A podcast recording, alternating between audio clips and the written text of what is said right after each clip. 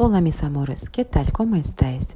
Bienvenidos y bienvenidas al podcast El ruso con Marusia. Hoy hablaremos de los verbos rusos de movimiento.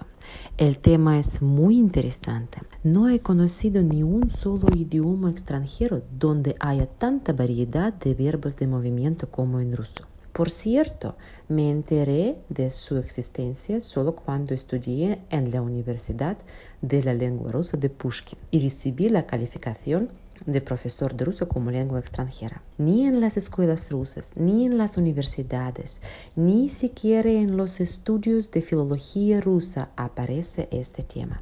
Los usamos automáticamente sin siquiera pensar en la riqueza del lenguaje y la variedad del habla que dan.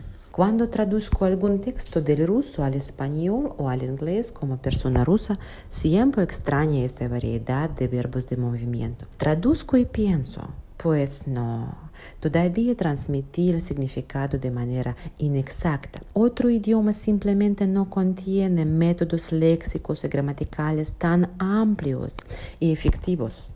Exactamente por eso llamamos a nuestro idioma Veliki y Maguchi, que significa grande y poderoso. Cuando escuche dos adjetivos Veliki y Maguchi, puede estar seguro de que estamos hablando del idioma ruso. Tal es nuestra costumbre. Comencemos con el sistema de verbos de, de movimiento rusos. Todos los verbos de movimiento pueden dividir en dos grupos principales.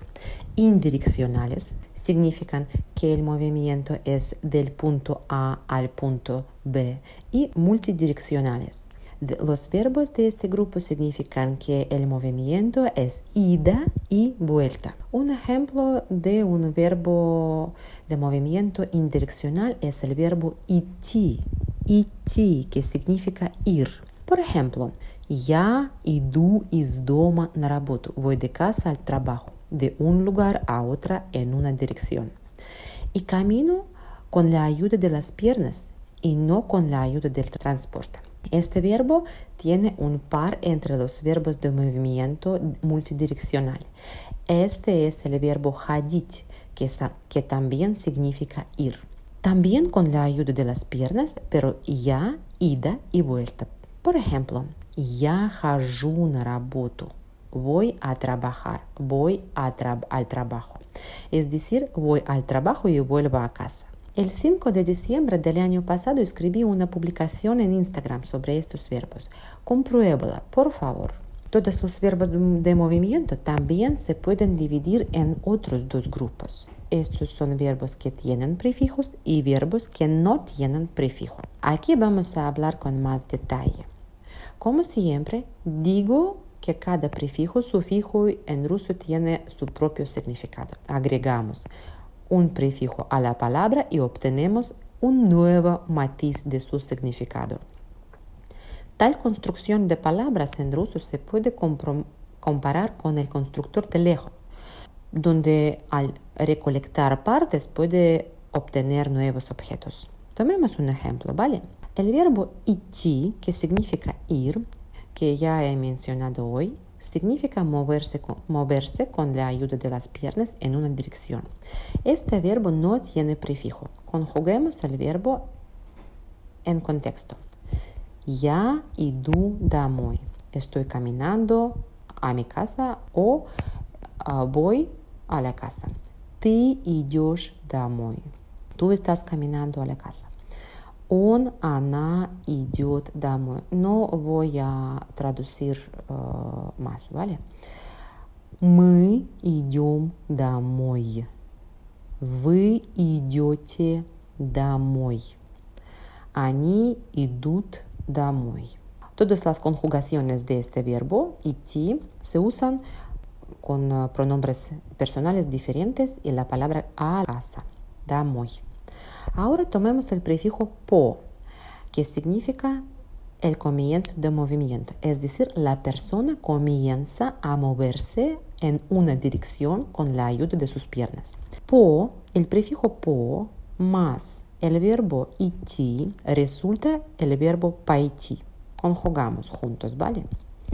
Ya paidu домой. Significa que tengo la intención ir a casa o ya he empezado a moverme hacia la casa. Seguimos adelante. Ты пойдешь домой. Он или она пойдет домой. Мы пойдем домой. Вы пойдете домой. Они пойдут домой. Es decir, comenzará a moverse hacia la casa con la ayuda de sus piernas. Ahora tomemos el prefijo вы, вы, que significa el movimiento desde el interior de algún objeto hacia el exterior.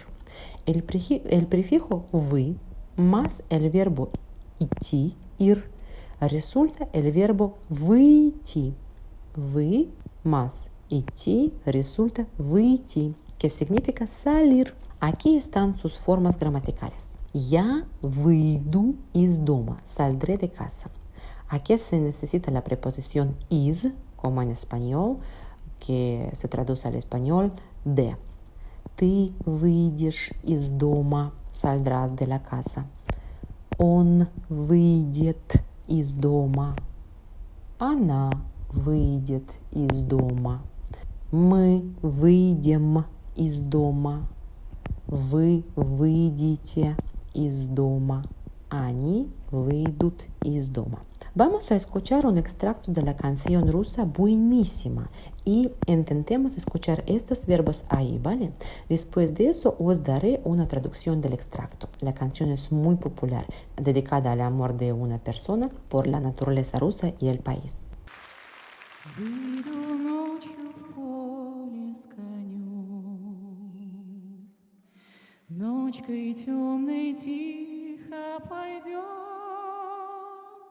Мы пойдем с конем по полю вдвоем, Мы пойдем с конем по полю вдвоем. Мы пойдем с конем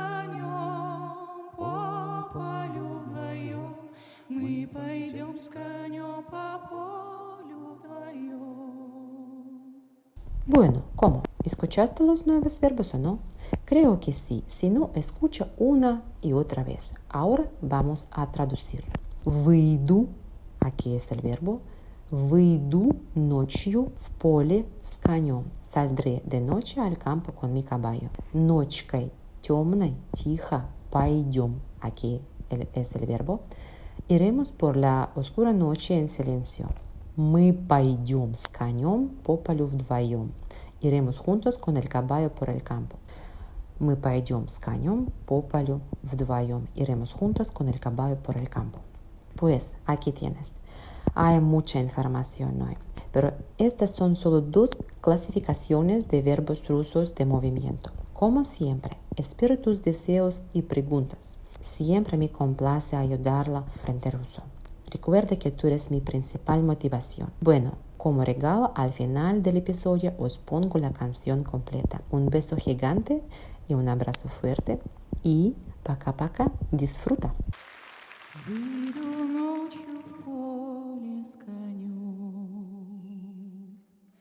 Ночкой темной тихо пойдем, мы пойдем с конем Мы пойдем с конем по полю вдвоем. Мы пойдем с конем по полю вдвоем. Мы пойдем с конем по полю вдвоем. Ночью в поле звезд благодать, в поле никого Только мы с конем по полю идем, Только мы с конем по полю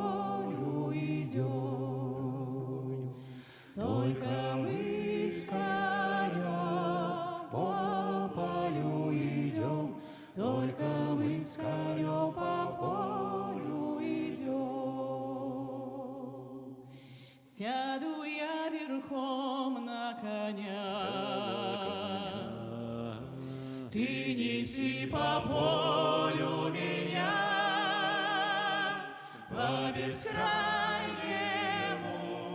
полю моему, по бескрайнему полю моему.